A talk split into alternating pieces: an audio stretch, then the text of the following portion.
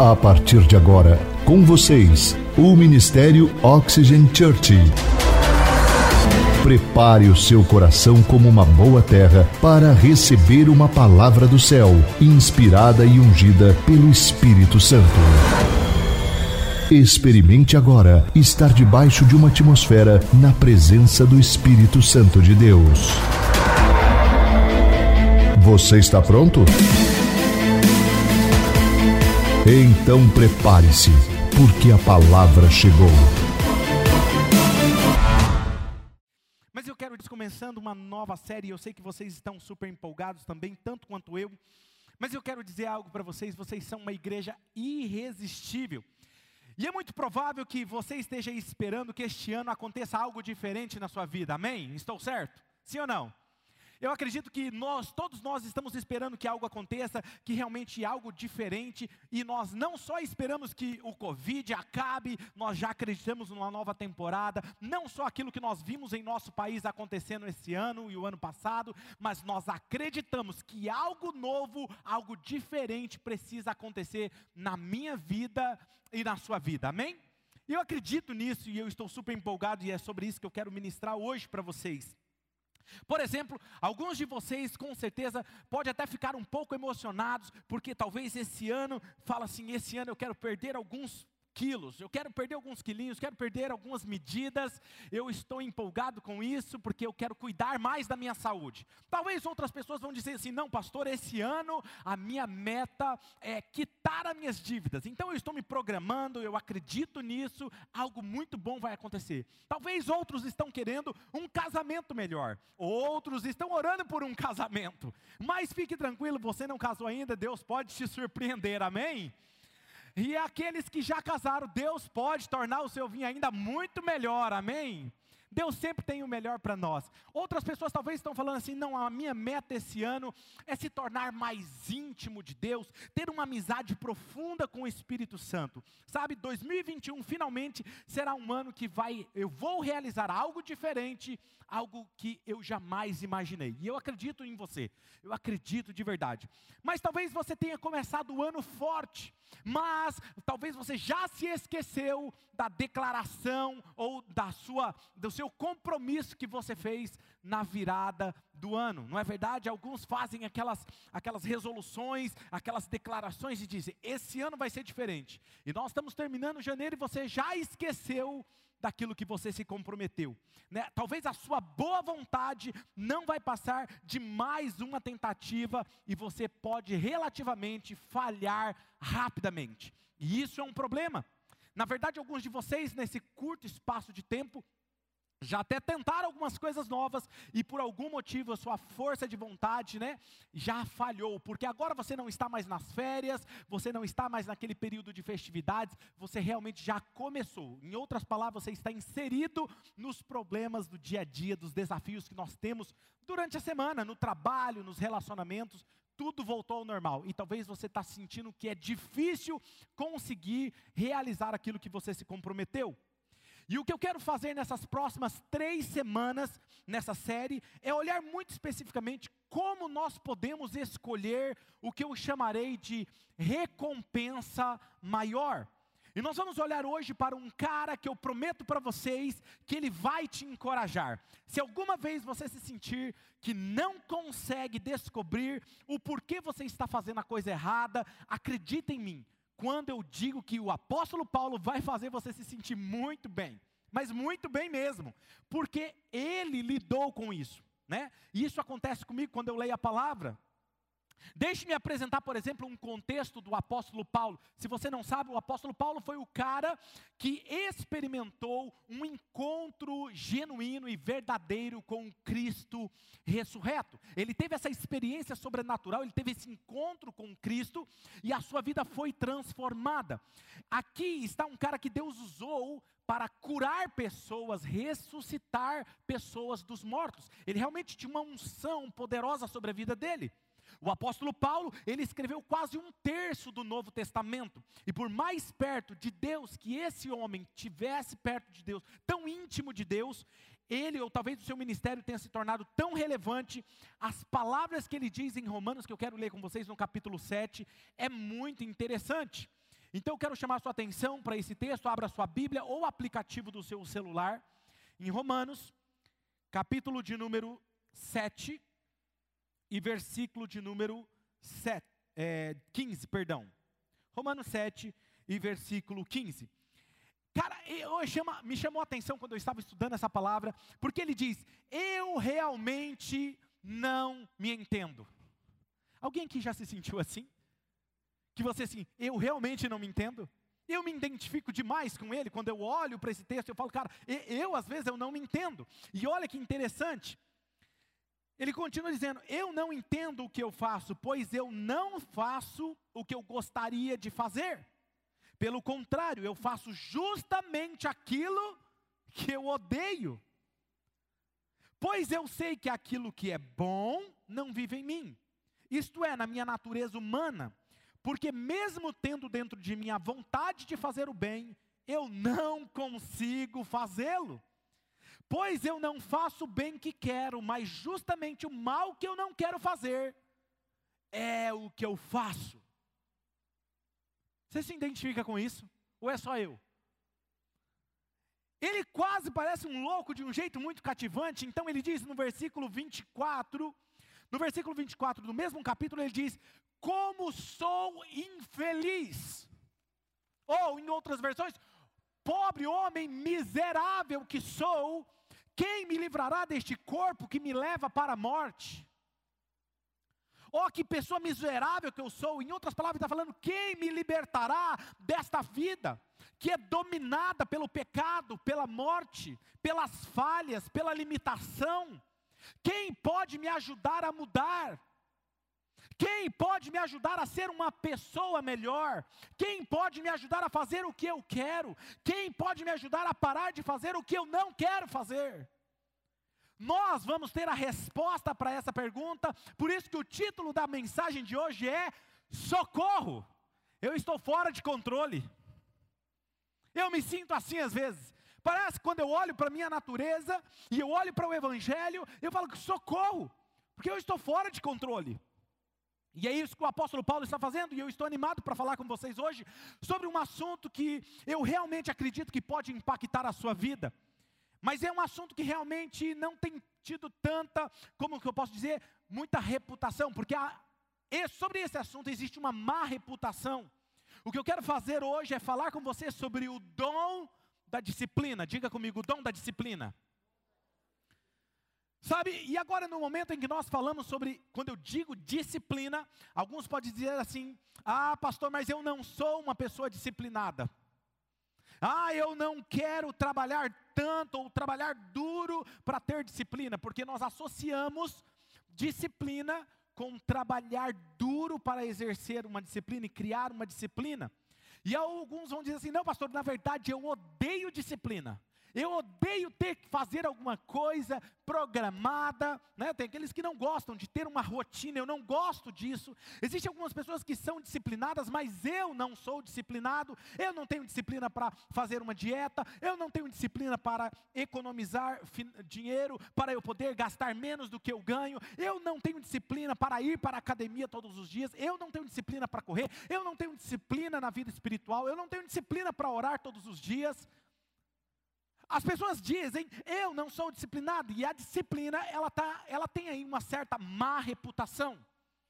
Mas o que eu quero fazer hoje é dar a você uma definição muito simples, que gosto de usar na minha própria vida, a disciplina realmente que eu quero definir aqui para você é colocar ela, na verdade, em um degrau mais próximo de você, mostrar para você que ela é mais do que alcançável para você, mas quando você permite que Deus trabalhe a disciplina em você, ela pode não só ser vivenciada, mas você pode experimentar os resultados da disciplina. E é sobre isso que eu quero falar com vocês. Então, o que, que é disciplina? Disciplina, uma definição muito simples é esta: disciplina é escolher o que você mais deseja, em vez de você daquilo que você deseja agora. Vou repetir. Disciplina é o escolher aquilo que eu mais desejo do que aquilo que eu desejo agora. Sabe, a disciplina com a ajuda de Deus é escolher o que você mais deseja em vez do que você deseja agora. E o que é engraçado nisso tudo que eu estou falando para você é quando você pensa sobre isso, A maioria das pessoas, a maioria de nós, mesmo tem, queremos e desejamos coisas semelhantes. Quem concorda comigo? Se você olhar em algumas áreas específicas da nossa vida, por exemplo, como casamento, eu não consigo imaginar alguém, por exemplo, falando assim: eu quero me casar e até os 40 anos eu quero me divorciar no mínimo aí quatro vezes. Hã? Quem é que casa pensando em divorciar? Não, todos nós esperamos o quê? Não, eu quero ter um casamento mais íntimo com a minha esposa, com meu esposo, eu quero ter é, um casamento sólido, cheio de confiança, de fé, onde nós realmente somos parceiros e realmente nós queremos ter um casamento forte, cheio de confiança. Todos nós concordamos com isso, na verdade, nós desejamos isso. Por exemplo, na área da saúde. Mesmo na área da saúde, algumas pessoas eu não consigo imaginar as pessoas falando, começando o ano, falando assim: olha, eu quero, é, eu quero engordar alguns quilos esse ano, sabe? Eu estou me esforçando para isso, porque eu não quero estar tão saudável, sabe? Eu não quero ter tanta saúde. Na verdade, eu quero comprometer a minha saúde. Você já viu alguém falando isso? Não. Todos nós desejamos ter uma saúde cheia de força, de vigor físico, não é verdade? Por exemplo, na área de finanças, né, semelhantemente, da mesma coisa na área de finanças, o que as pessoas querem? Queremos ser uma bênção para os outros, queremos ser generosos, queremos ter liberdade financeira de comprar o que nós queremos, quando queremos, da forma como queremos, e ainda temos reserva, temos dinheiro para investir, não é assim?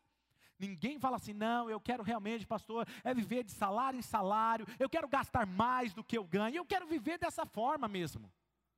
Você percebe que todos nós desejamos mais ou menos o mesmo objetivo, porém, porque se nós temos o mesmo desejo em todas as áreas, porque nós temos resultados diferentes?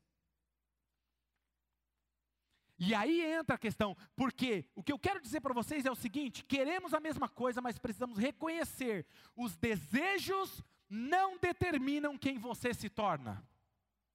Os desejos não determinam quem você se torna, as disciplinas determinam quem você se torna. Por isso que temos resultados diferentes. Os desejos não determinam o que você faz, as disciplinas determinam o que você faz. Em outras palavras, esperar uma vida melhor não trará uma vida melhor. Tem alguém comigo aqui hoje?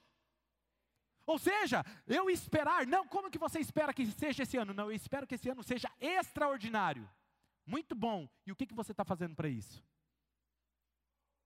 Ou seja, eu não posso esperar algo melhor e não fazer nada para que isso aconteça. O que acontece é o que aqui, gente? A força de vontade não funciona por muito tempo. Uma coisa importante que você precisa entender é o seguinte: hábitos que honram a Deus trarão uma vida melhor. Porque talvez nós desejamos ser mais disciplinados, mas acabamos falhando. E a pergunta é: se nós desejamos algo melhor e nós acabamos falhando, por que que nós falhamos? Por que que tentamos tanto, mas fracassamos? E uma das razões é aquilo que eu acabei de falar, que a força de vontade não funciona. Diga comigo, a força de vontade não funciona. Quem aqui já viu postagens na internet? Eu já vi dizendo: tenha força de vontade, porque se você tiver a força de vontade, é tudo que você precisa para vencer. Eu já vi. Mas quando eu olho para a prática, a força de vontade não funciona. Ela é muito parecida, gente, com um músculo. Depois de você trabalhar muito um músculo, o que, que vai acontecendo? Ele vai se cansando, ele fica cansado e ele, a sua força diminui. Ele fica cansado.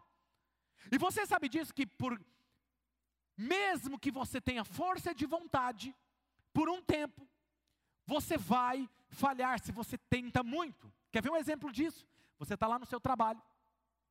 E aí alguém chega em você e fala assim: olha, o negócio é o seguinte, fulano trouxe café da manhã para nós, vamos lá tomar um café na cozinha. Aí você vai lá, chega lá, tem aquelas guloseimas, aqueles doces em cima da mesa açucarado com chocolate, sei lá o que, que você gosta. E aí você fala, você estava determinado a passar longe de doce, e aí você fala o seguinte: não, eu está amarrado, em nome de Jesus, esse doce. Você passa longe do doce a primeira vez. Aí na segunda vez você, não, eu vou passar só perto, só para dar uma olhadinha mesmo. Olha, só um cheiro só. Nossa, o cheiro é bom, hein? Mas eu não vou comer. Aí você está conversa com um, conversa com outro. Na terceira vez que você vai passar, então. É, não, mas eu vou só ver. Rapaz, parece macio isso aqui. Eu, eu não vou comer tudo, eu só vou comer um pedacinho, porque eu estou comprometido com a minha dieta. E você pega um pedaço e você come, e você sai feliz da vida. E na próxima vez que você passa, fala assim: eu já comi metade, e aí você come o restante. Já aconteceu isso com você? Você percebe? A sua força de vontade foi diminuindo. Entendeu? O que acontece é que a força de vontade ela não funciona por muito tempo, porque eventualmente começa a diminuir. E qual é o problema real se você é um seguidor de Jesus com a força de vontade desse jeito? Porque pense bem, se somos cristãos, nós sabemos que temos que fazer o que é certo, sim ou não? Agora é a hora que vocês respondem assim, sim, entendeu? Falar não, aí nós vamos para o gabinete. Ou seja, nós somos cristãos, nós sabemos que nós precisamos fazer o que é certo, o que é bom, o que é agradável a Deus. Nós sabemos que eu preciso fazer o bem. Certo? Eu devo orar, eu devo ler a Bíblia, eu devo ser bom para as pessoas, eu devo servir em casa, eu devo ser agradável com as pessoas, eu não devo gritar no meu trabalho, eu não devo gritar em casa, eu não devo gritar no trânsito. Eu tenho ser bom, eu tenho que ter caráter, não é verdade? Nós não enganamos, nós não mentimos, nós não roubamos, nós não gritamos com as pessoas no trânsito, sabemos que devemos fazer o bem, nós não devemos fazer o mal. E o que, que nós fazemos? Nós saímos de casa no outro dia, tentamos com toda a nossa força de vontade, nós falamos assim: nós não vamos falar palavrões. Eu não vou, não falo mais palavrão. E aí você levanta aquele dia mais cedo, mais rápido, e você passa e chuta o cantinho da madeira. Aí você fala assim: hoje eu estou abençoado. Hã? Aí tem uns que não xingam, não, pastor, mas eu já bati o dedinho, eu não xinguei, mas brigou com a esposa que mudou o móvel de lugar. Faz sentido isso, gente? Sabe, você já percebeu que antes de você falhar, escuta só, os nossos desejos, eventualmente, quando nós vamos tentando, tentando, eventualmente os nossos desejos pecaminosos começam a dominar as nossas forças de vontade, que já está fraca. Ela começa a nos dominar. E o que nós vamos fazer? Nós desistimos. Nós desistimos. E sem saber, nós olhamos para trás e dizemos: peguei, toquei, cliquei, pequei, fumei, fiz o que não deveria. Hum, falei o que não deveria, fiz o que não deveria. Eu não acredito que eu comi tudo, comi, não teve jeito. Você já percebeu que antes de você falhar, escuta isso, antes de você falhar, antes de você desistir e fazer o que não queria, ou não pode fazer o que queria fazer, antes de você falhar, você já percebeu que o diabo, ele vai minimizar as consequências do delito? Ele sempre vai minimizar, ele vai falar, não, mas não, não, não é tão assim como as pessoas estão falando. É só um docinho. Não é só uma olhadinha, não é só um clique, não é só. Ninguém está vendo. Não, mas todo mundo faz. Antes de você falhar, pega isso. O diabo sempre vai diminuir as consequências do delito. Mas depois que você falha, a mesma voz dentro da sua cabeça muda ela já não diminui as consequências, ela vai atrelar a sua, a sua falha, a sua identidade. Ele vai falar: tá vendo? Você é mal mesmo. Você nunca vai conseguir. Você é indisciplinado. Você não consegue. Você é grosseiro. Você é estúpido. Você é ladrão. Você rouba. Você mente. Você. Você. Você. Você. Ele vai atrelar a sua falha a sua identidade. E aqui você precisa entender, o seu fracasso e a sua identidade, ele começa a andar, e aí ele começa a falar: você é patético, você é ridículo. E as palavras dele agora é contra a sua identidade, continua, você é inútil, você nunca vai mudar, você não tem o que é preciso para mudar, você nunca vai conseguir liberdade financeira, porque está vendo? Você gasta mais do que deve, perdão, você gasta mais do que ganha, você come mais do que deve, você não vai mesmo para academia, você não gosta. E aí ele começa a falar: você não gosta de academia, você não gosta de correr, você não gosta de fazer exercício físico.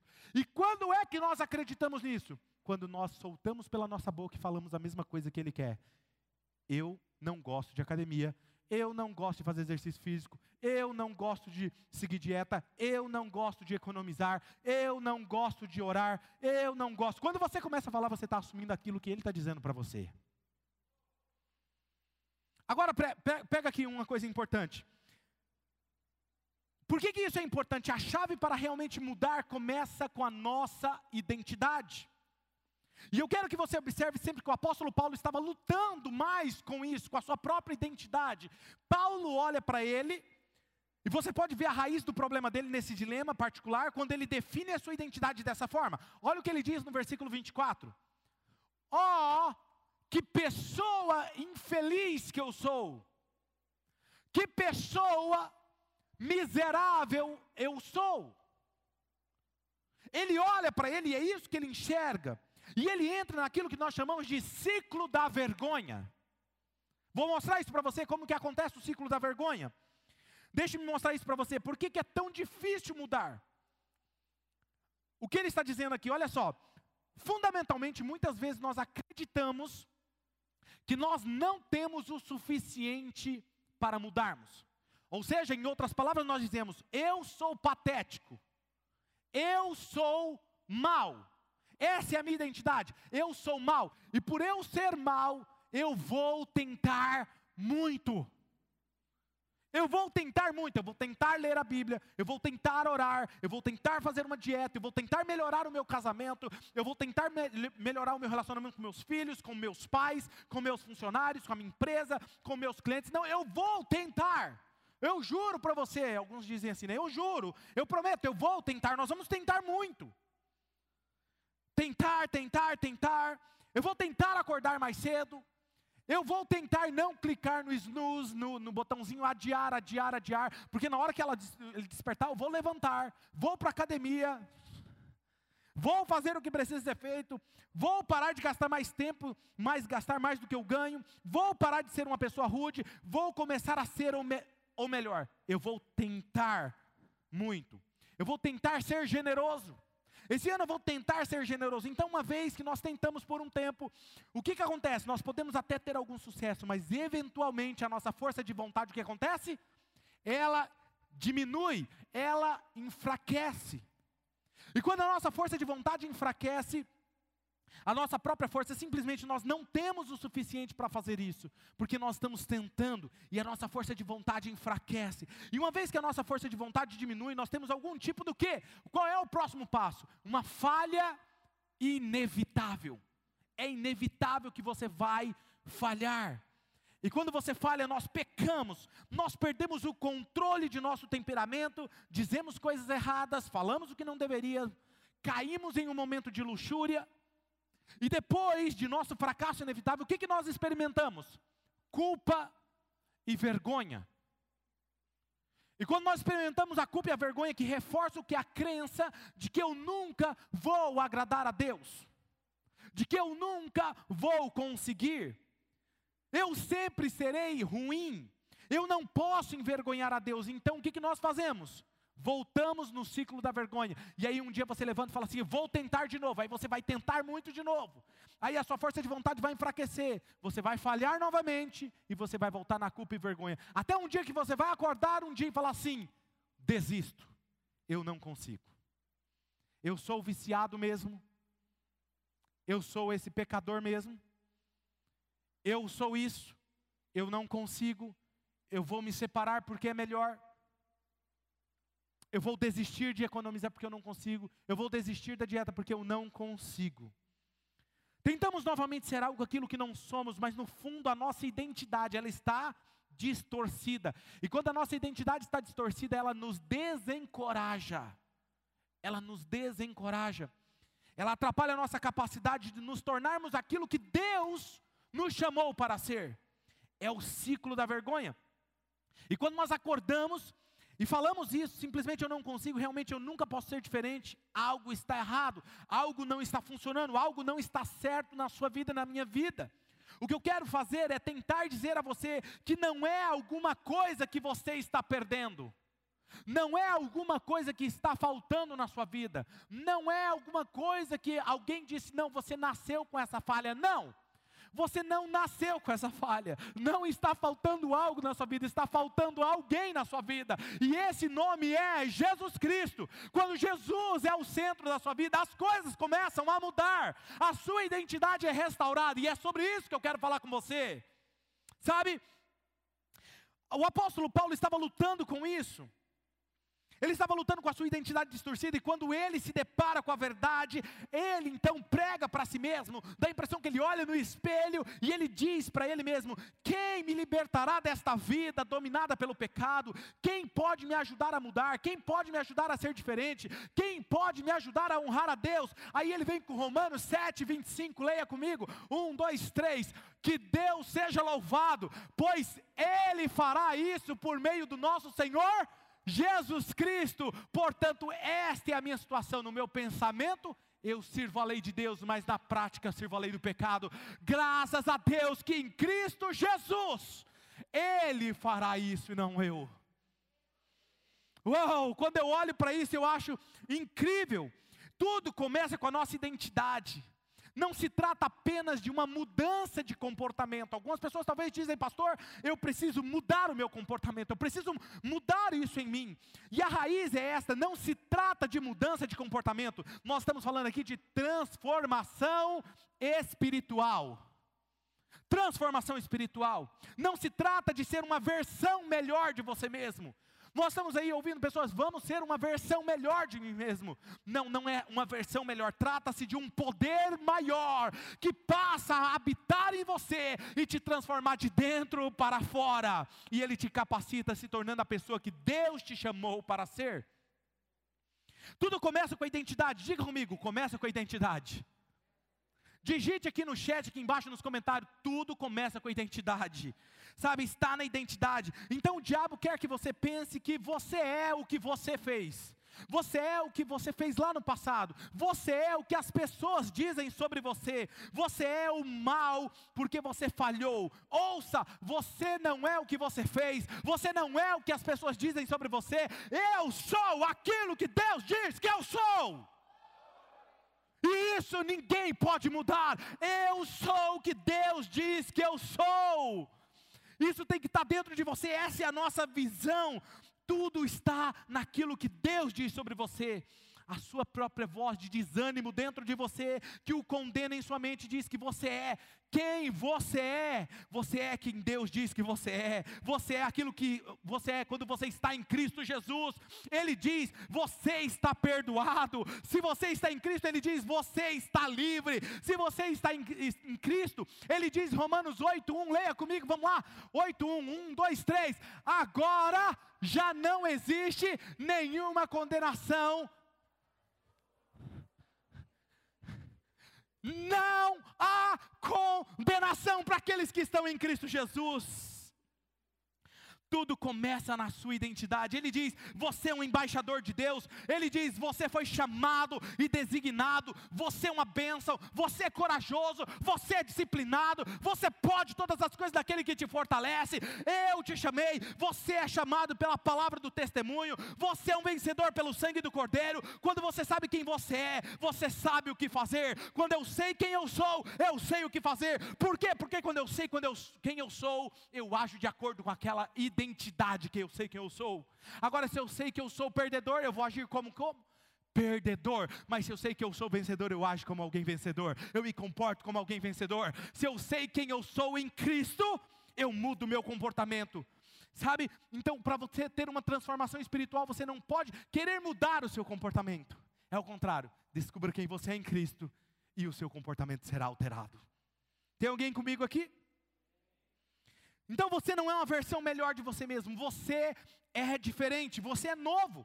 A Escritura diz: o velho eu, aquela coisa patética, aquilo se foi, e eis que uma coisa nova se fez. Você é uma nova criatura. No dia que você entregou a sua vida a Jesus, você não se tornou uma versão melhor, você se tornou uma nova pessoa, uma nova pessoa. Por isso que as pessoas vão olhar para você e falar assim: cara, você está muito mudado. Ei, você está muito mudada.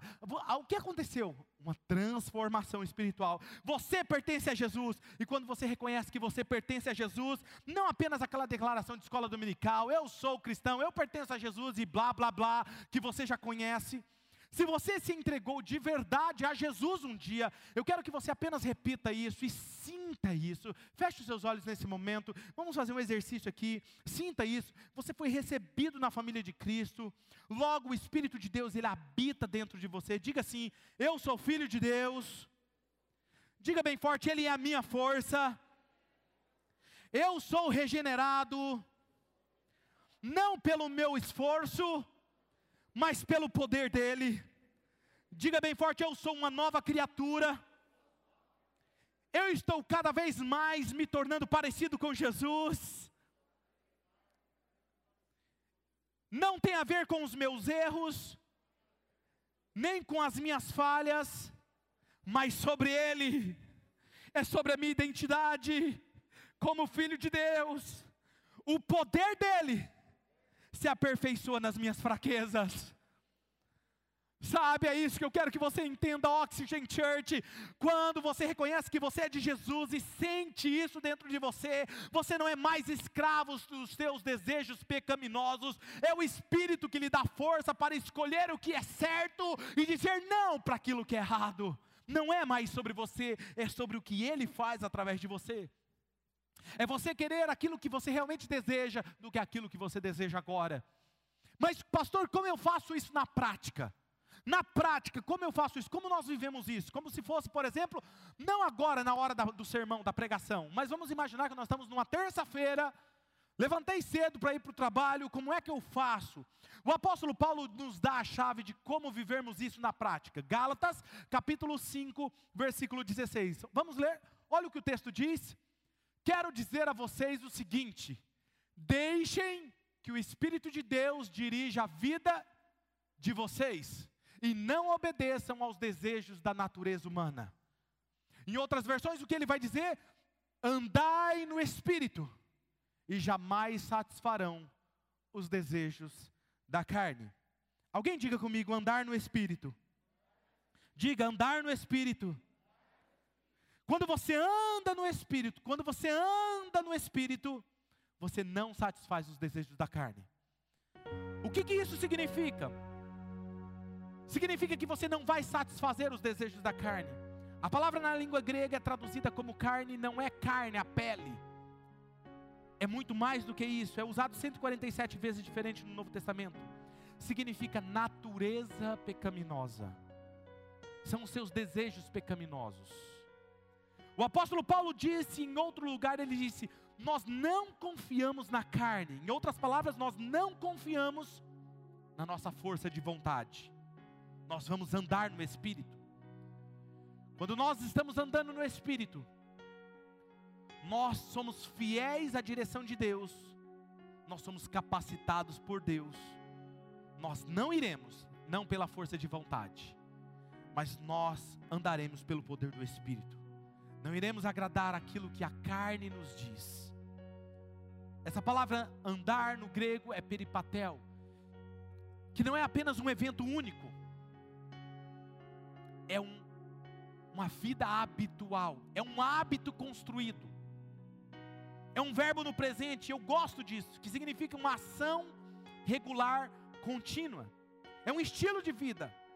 E quando você anda no Espírito, não é um evento único, é um modo de uma vida habitual. O que, que você está fazendo? Quando alguém pergunta, o que, que você está fazendo? Você está falando assim, eu estou seguindo o Espírito.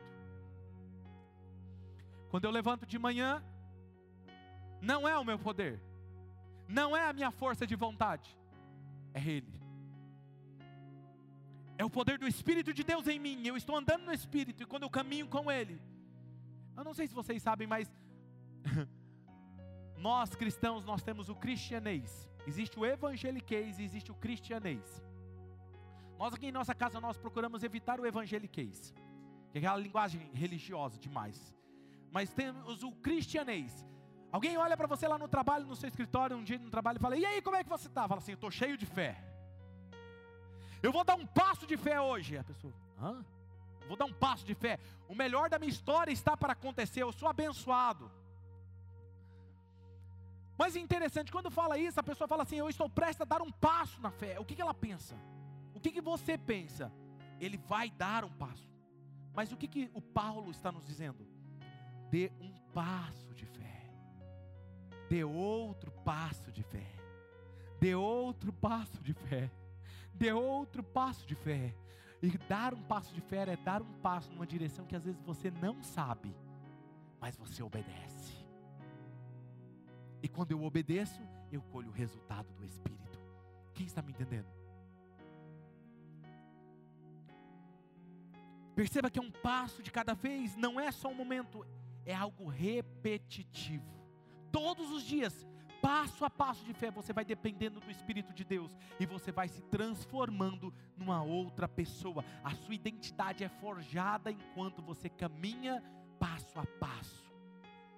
Se pergunte hoje: minha vida, a forma como eu estou vivendo está agradando a Deus? Meu casamento, ele honra a Deus. Minhas finanças honram a Deus. Meus relacionamentos honram a Deus. A forma como eu trabalho, quando as pessoas não estão me vendo, quando o governo não está me vendo, eu estou honrando a Deus. Eu estou representando a natureza de Deus. Você percebeu que o texto que Paulo diz andai no espírito e não satisfareis os desejos da carne. Ele disse andar e não correr. Andar é um processo. É um processo. Diga comigo, é um processo. Diga um passo a passo. Andar não é correr. Em outras palavras, leva algum tempo para você chegar lá. Leva algum tempo. E aí que o, o, desafio com que você quer agora, os desafios que é o pecaminoso, o que você quer agora, é quase sempre uma recompensa imediata. Hum, esse bolo está gostoso demais. Ah, eu vou ficar aqui. Não, eu vou, eu vou olhar, eu vou clicar. Não, eu vou. Esse pecado, você percebe? É uma recompensa imediata. É agora, é rápido. Não, vou mandar aquela mensagem de texto, aquela pessoa vai me ouvir, vou mandar aquela mensagem. Ah, estou com raiva. Desejo, os desejos da carne é uma recompensa imediata, mas quanto a maior recompensa, a maior recompensa quase sempre leva mais tempo. A minha pergunta para você hoje é: o que você mais quer? Uma recompensa imediata ou uma maior recompensa? O que, que você quer? Um casamento piedoso, um legado espiritual, uma liberdade financeira, um ministério significativo. A maior recompensa quase sempre leva tempo, e andar no Espírito, dependendo de Deus dia a dia, momento a momento, isso leva a uma recompensa maior. Alguém diga comigo assim: Eu pertenço a Jesus. Diga bem forte: Eu pertenço a Jesus. E quando você entende que você pertence a Jesus, vemos o outro ciclo de transformação espiritual. Olha o próximo ciclo. Quando eu digo eu pertenço a Jesus, eu vou precisar depender do Espírito. E quando eu dependo do Espírito, eu levanto mais cedo e dependo do Espírito, qual é o próximo passo? Mais um clique. Ele vai fortalecer a minha fé eu percebo que cada passo que eu dou, Ele está fortalecendo a minha fé, porque eu vejo os resultados diferentes. E o que, que vai acontecer depois que Ele fortalece meu, a minha fé? Ele vai fortalecer as minhas atitudes corretas. Eu vou tomar uma atitude correta. E depois, se eu tomar uma atitude correta, eu vou me tornar mais íntimo de Deus. Certa vez Jesus disse: O Pai, aquele que me enviou, está comigo. Em outras palavras, está dizendo: Eu tenho intimidade com o Pai. Sabe por quê? Ele diz: Porque eu lhe faço tudo o que lhe agrada. Quando eu estou fraco e você ficará fraco. Quando eu estou fraco, o seu espírito, que ele me ajuda, ele me fortalece. Não é conversa religiosa que eu estou tendo aqui com você, é uma transformação espiritual. Eu dependo do espírito de Deus e então o que acontece é que aumenta a minha fé. E porque eu sei que ele está comigo mesmo, o espírito que ressuscitou Cristo dos mortos, ele habita em você. E porque nós pertencemos a Jesus, ele está nos capacitando para nos tornarmos cada vez mais parecidos com Jesus. Nós não vivemos de resultados futuros. Nós não falamos, não, quando eu me casar, não, quando meu filho melhorar, não, quando eu fizer um empréstimo para pagar as minhas dívidas, não. Nós não vivemos de resultados futuros, nós vivemos baseado numa identidade. Por eu ser quem eu sou, eu vou agir diferente. Nós andamos baseado numa identidade. Você não acorda um dia e diz: Eu pertenço a Jesus, por isso eu vou tentar ler a Bíblia. Eu vou tentar orar, eu vou tentar ser alguém melhor. Não. Ele diz o seguinte: Por eu pertencer a Jesus, eu quero ler a Sua palavra. Eu amo desfrutar da Sua presença em oração. Por eu pertencer a Jesus, eu amo e sirvo pessoas, por eu pertencer a Jesus, eu tenho uma nova natureza. É quem eu sou nele. E à medida que eu conheço, reforça a minha identidade, eu estou me tornando semelhante a ele. Porque eu pertenço a Jesus, eu quero honrar a Deus com o meu corpo. Logo, eu não vou comer coisas que vai engordar, que vai prejudicar a minha saúde. Se eu pertenço a Jesus, eu vou glorificar a Deus no meu corpo, porque eu quero o meu corpo forte, saudável para cumprir o meu chamado. Por eu honrar a Jesus, por eu pertencer a Ele, eu vou honrar Ele com as minhas finanças. Eu não estou tentando, eu estou agindo diferente, porque eu sou o templo do Espírito Santo. Eu sou generoso porque eu pertenço a Jesus. Eu serei um marido generoso. E para aqueles que estão lutando contra a luxúria, quando você muda a sua identidade, você muda o seu comportamento. Lembre-se, quando você faz ou tem um comportamento que não é o que Jesus faria, você está permitindo que uma natureza que não é a sua agir em você. O que eu adoro nisso é quando eu me sinto tentado e eu tenho o poder de fazer o que é certo é quando eu quero fazer o que é errado e eu consigo dizer não. Ah, como eu adoro essa sensação de domínio próprio. Eu gosto da sensação quando eu vejo o Espírito de Deus agindo em mim, Ele me ajudando a escolher o que eu mais quero em vez daquilo que eu quero agora. Talvez você olhe para mim e pense assim: ah, pastor, mas ser parecido com Jesus é fácil para o Senhor. É verdade, né? Eu deveria até polir mais a minha auréola para ficar mais bonito e charmoso, porque eu sou perfeito. Deixa eu falar algo para você, dizer algo sobre mim que talvez você não saiba. Eu nem sempre fui assim. Eu vim de uma família e me desviei dos caminhos do Senhor. E fiz tudo que o mundo me oferecia. Pecava, me degradando moralmente, até o dia que eu entreguei minha vida de volta a Jesus e eu conheci a pastora Mari. E quando eu conheci a pastora Mari, sabe qual era o meu maior medo? O meu maior medo. Ela era tão especial para mim que me abalou profundamente. Eu temia do fundo do meu coração de não ser digno da mulher que ela é. Até um dia que ela escreveu uma carta para mim e disse assim: Eu quero um homem que tema a Deus eu quero escolher alguém para ser meu marido que ame Jesus, ame a palavra e ame uma vida de oração. Meu maior medo era não ser digno da mulher que ela é. Porque eu sabia quem ela era no interior, mas eu sabia que eu era mal. Quem está aqui na nossa igreja desde o início sabe que eu tenho algumas resoluções comigo, algumas declarações que eu faço. Por exemplo, eu sou abençoado. Eu sou, sou alvo do favor de Deus. Eu sempre estou falando isso. Eu sou, é, eu, eu, sou disciplinado, eu sempre digo isso. Mas por que, que eu digo isso? Porque por muitos anos eu fui indisciplinado. Porque por muitos anos eu não tinha bênção de Deus. Todos os meus relacionamentos eram quebrados, tudo que eu fazia dava errado. E quando eu entendi isso, que eu poderia declarar a minha nova identidade em Cristo Jesus, eu fui sendo transformado pelo poder da palavra. Eu sou disciplinado. E por eu ser disciplinado, eu não falho nenhum dia. Por eu amar a Jesus, eu sou abençoado, porque não tem a ver comigo, é com Ele. Então eu sou abençoado. Então eu vou colocar a mão e vai prosperar. Quando eu entendi isso, Agora eu tomo até cuidado quando eu falo, porque quando eu falo eu sou alvo do favor de Deus, as coisas alteram ao meu favor e as coisas começam a conspirar ao meu favor. E todos os dias eu dirijo e digo: Deus, obrigado, porque eu sou alvo do teu favor. Eu sou regenerado, eu sou santo, eu sou separado, eu sou um homem ungido. Eu declaro isso porque eu creio. E aí você começa a ver o poder de Deus agindo dentro de você, te transformando. Por isso que eu sempre digo: cuidado com o que você fala, porque o que você fala é o próximo degrau que você vai pisar. O poder de Cristo em mim é mais forte do que os meus desejos errados.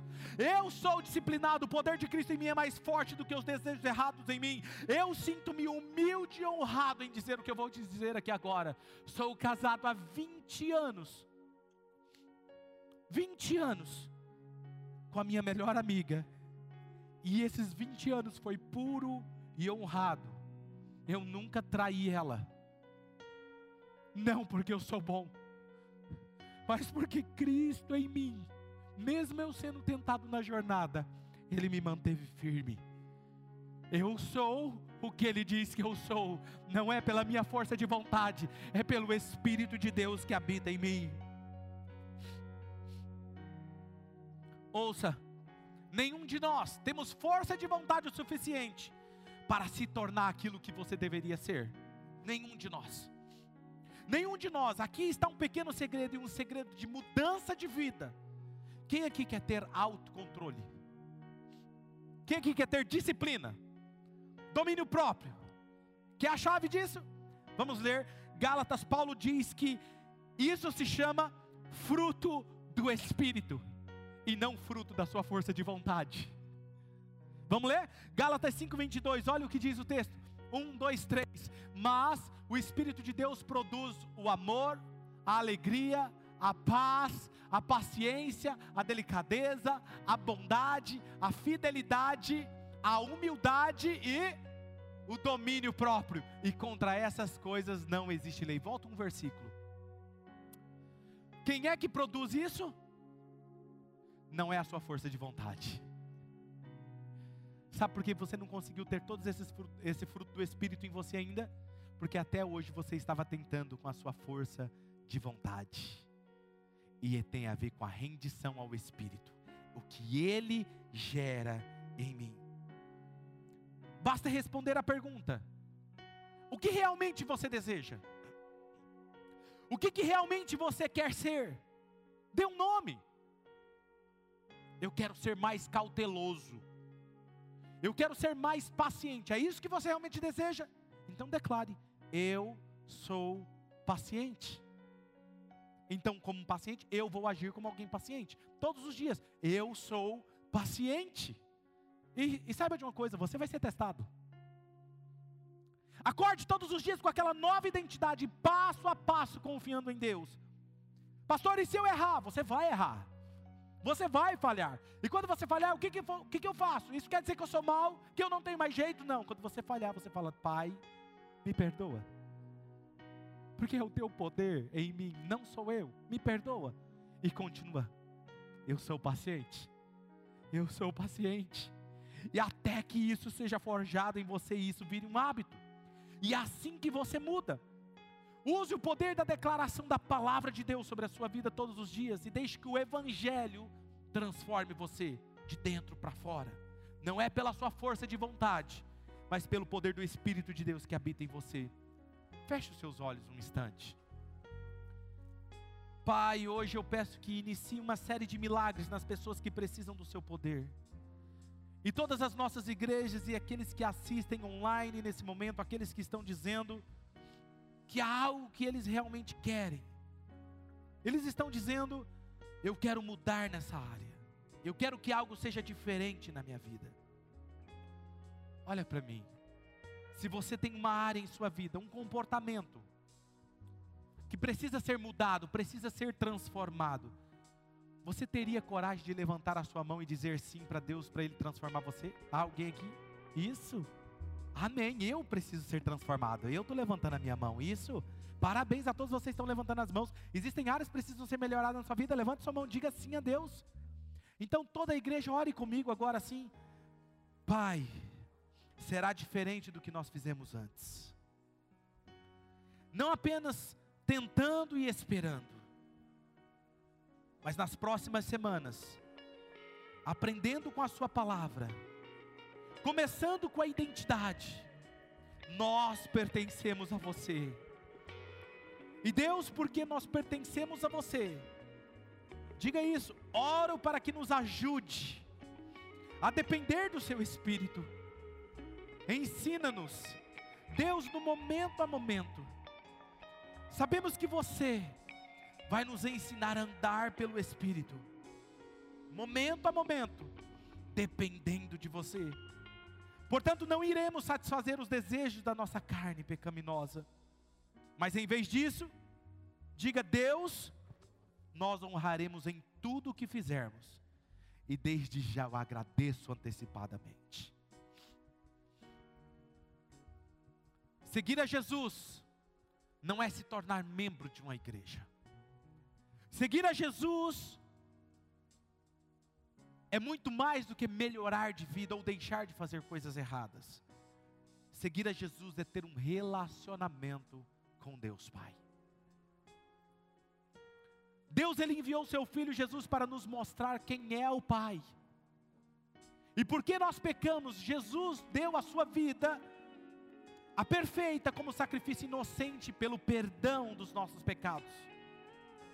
Em todas as outras nossas igrejas filhas, alguns de vocês dizem: bem, eu amo, eu adoraria pertencer a Jesus, eu amaria conhecer a Jesus. Talvez você está aqui pela primeira vez, a convite de alguém está dizendo: Pastor, eu adoraria ser perdoado, mas eu estou muito mal, eu estou muito sujo.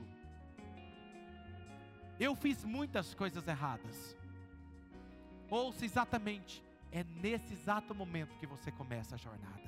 É como você está, venha como você está. Você simplesmente vai até Jesus como você está. Ele te ama como você é. E quando você invoca o nome dele, ele o perdoa. E tudo que você já fez de errado, ele o perdoa. Você não vai se tornar uma pessoa melhor, você vai se tornar uma pessoa diferente, uma nova pessoa. O velho, o patético se foi e o novo chegou. Então ele não deixa você aí e simplesmente agora segue a sua vida tentando do seu jeito. Não, ele coloca o espírito dele dentro de você para regenerar você todos os dias.